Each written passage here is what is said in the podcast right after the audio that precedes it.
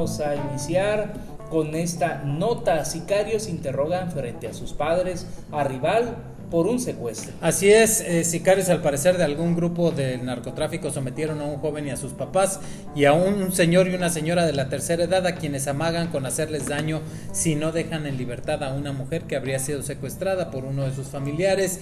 En un breve video, el que acaban de ver, ustedes se ve como al menos dos armas de grueso calibre apuntan a la cabeza de este joven con el torso desnudo, quien entre lágrimas dice, pide a un hombre identificado como Nando que deje en libertad a este mujer y luego la cámara graba a las dos personas de la tercera edad que se encuentran completamente indefensos.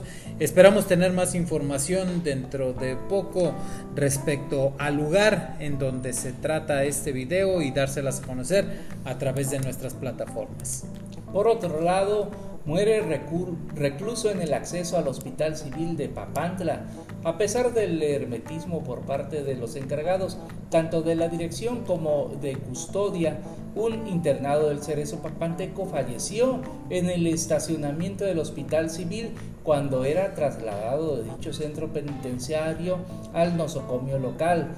Dicho recluso estaba internado desde el pasado mes de mayo del 2017 por el delito de perastia, pederastia, perdón, según consta en la causa penal y fue sentenciado por parte del juez correspondiente a seis años de edad, tratándose del recluso Mateo GB de 78 años. Según versiones de los propios custodios, dicha persona dejó de comer desde hace varios días, ocasionando que aparte de su avanzada edad, era diabético e hipertenso.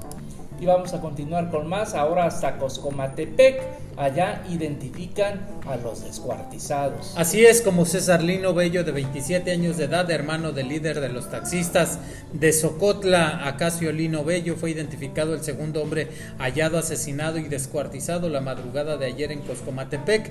Fue la, la noche de lunes que los familiares de César que habían perdido contacto con él decidieron trasladarse a Huatusco para saber si el cuerpo encontrado era el de su pariente y por desgracia al mostrarles los restos en la morgue confirmaron sus sospechas, informaron a la fiscalía que se trataba del joven que buscaban por lo que pidieron que les fuera entregado el cuerpo. La otra víctima de nombre Victorino Nolasco, el toro, quien era de Chocamán, fue identificado a las pocas horas de ser encontrados los restos sobre un camino de terracería que comunica a la colonia Nicanor Espejo. Asesinan a campesino en cantina de Teguipango. Un hombre de 39 años de edad perdió la vida en el interior de una ambulancia cuando era trasladado al hospital regional de Tlaquilpa. Esto luego de que fuera atacado a balazos en el interior de una cantina ubicada en la cabecera municipal de Teguipango. El ahora Oxiso en vida respondía al nombre de Juan Catarino Soquitecatl Caligua con domicilio en el mencionado municipio serrano. De acuerdo al reporte policial, el infortunado se encontraba en el interior de un centro de vicio ingiriendo bebidas embriagantes y hasta el lugar arribó un hombre aún no identificado y le dio un disparo en el cuello para posteriormente darse a la fuga con rumbo desconocido. Asesinan a balazos a un hombre en la localidad de La Perla. Así es, una persona del sexo masculino de 38 años de edad fue asesinado de un impacto de arma de fuego por un solitario hombre que mientras caminaba en las inmediaciones de la congregación Papalotla del municipio de La Perla, el occiso respondía al nombre de José B. A. con domicilio conocido en dicha localidad, quien fue identificado por sus familiares en el sitio. De acuerdo al reporte policial, a las 10.30 de lunes un hombre armado interceptó al masculino y sin mediar palabra le disparó en el abdomen para posteriormente darse a la fuga con rumbo desconocido y Presumiblemente el ataque fue por un, ajuste de cuentas. En la siguiente nota se da cuenta de que Comando levanta taxista en la carretera Omealca Providencia en Cuichapa.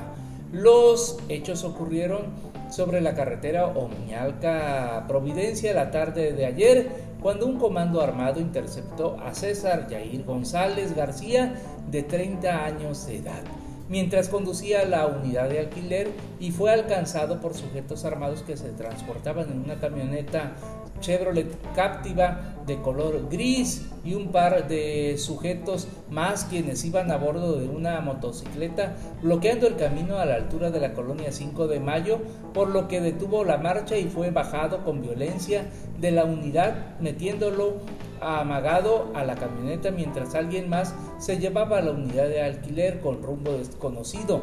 La unidad fue dejada entre cañales de la zona abandonada, por lo que pobladores del área reportaron el hallazgo y se reportan balaceras entre Córdoba y Fortín, causaron alarma. Así es, una persecución y balacera entre delincuentes y policías estatales se registró la noche de lunes. Los primeros reportes indicaron que inició en Córdoba y se extendió hasta la congregación de Monteblanco, allá en Fortín, y alrededor de las 10.45 se reportó que entre las colonias Los Pinos, San Marcial y Camino al Pueblo de las Flores, hombres armados rafaguearon una camioneta en color rojo.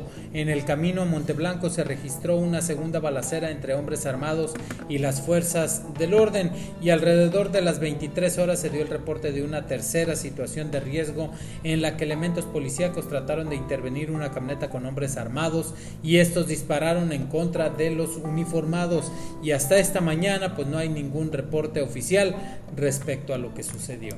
Entran autodefensas al puerto de Veracruz. Vamos a aplicar la ley de la selva, la ley del más fuerte. La unión hace la fuerza, la unión de los buenos hace la fuerza, advirtió el líder de los autodefensas de Veracruz, David Villalobos, al dar un mensaje desde el puerto de Veracruz.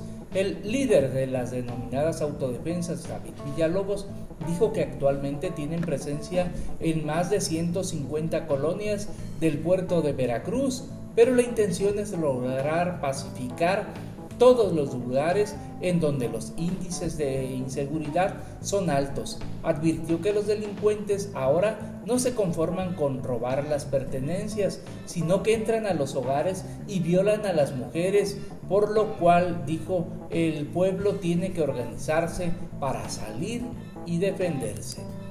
Y vamos con más en Juan Rodríguez, Rodríguez Clara pierde la cabeza tras ser arrastrado en la carretera. Así es, autoridades policíacas de Juan Rodríguez Clara atendieron el llamado de emergencia donde se daba a conocer acerca del accidente ocurrido en la carretera 145 a la altura del puente El Cuchillo, donde el conductor de una motocicleta perdió la vida luego de quedar decapitado debido al impacto. Los hechos ocurrieron la mañana de lunes.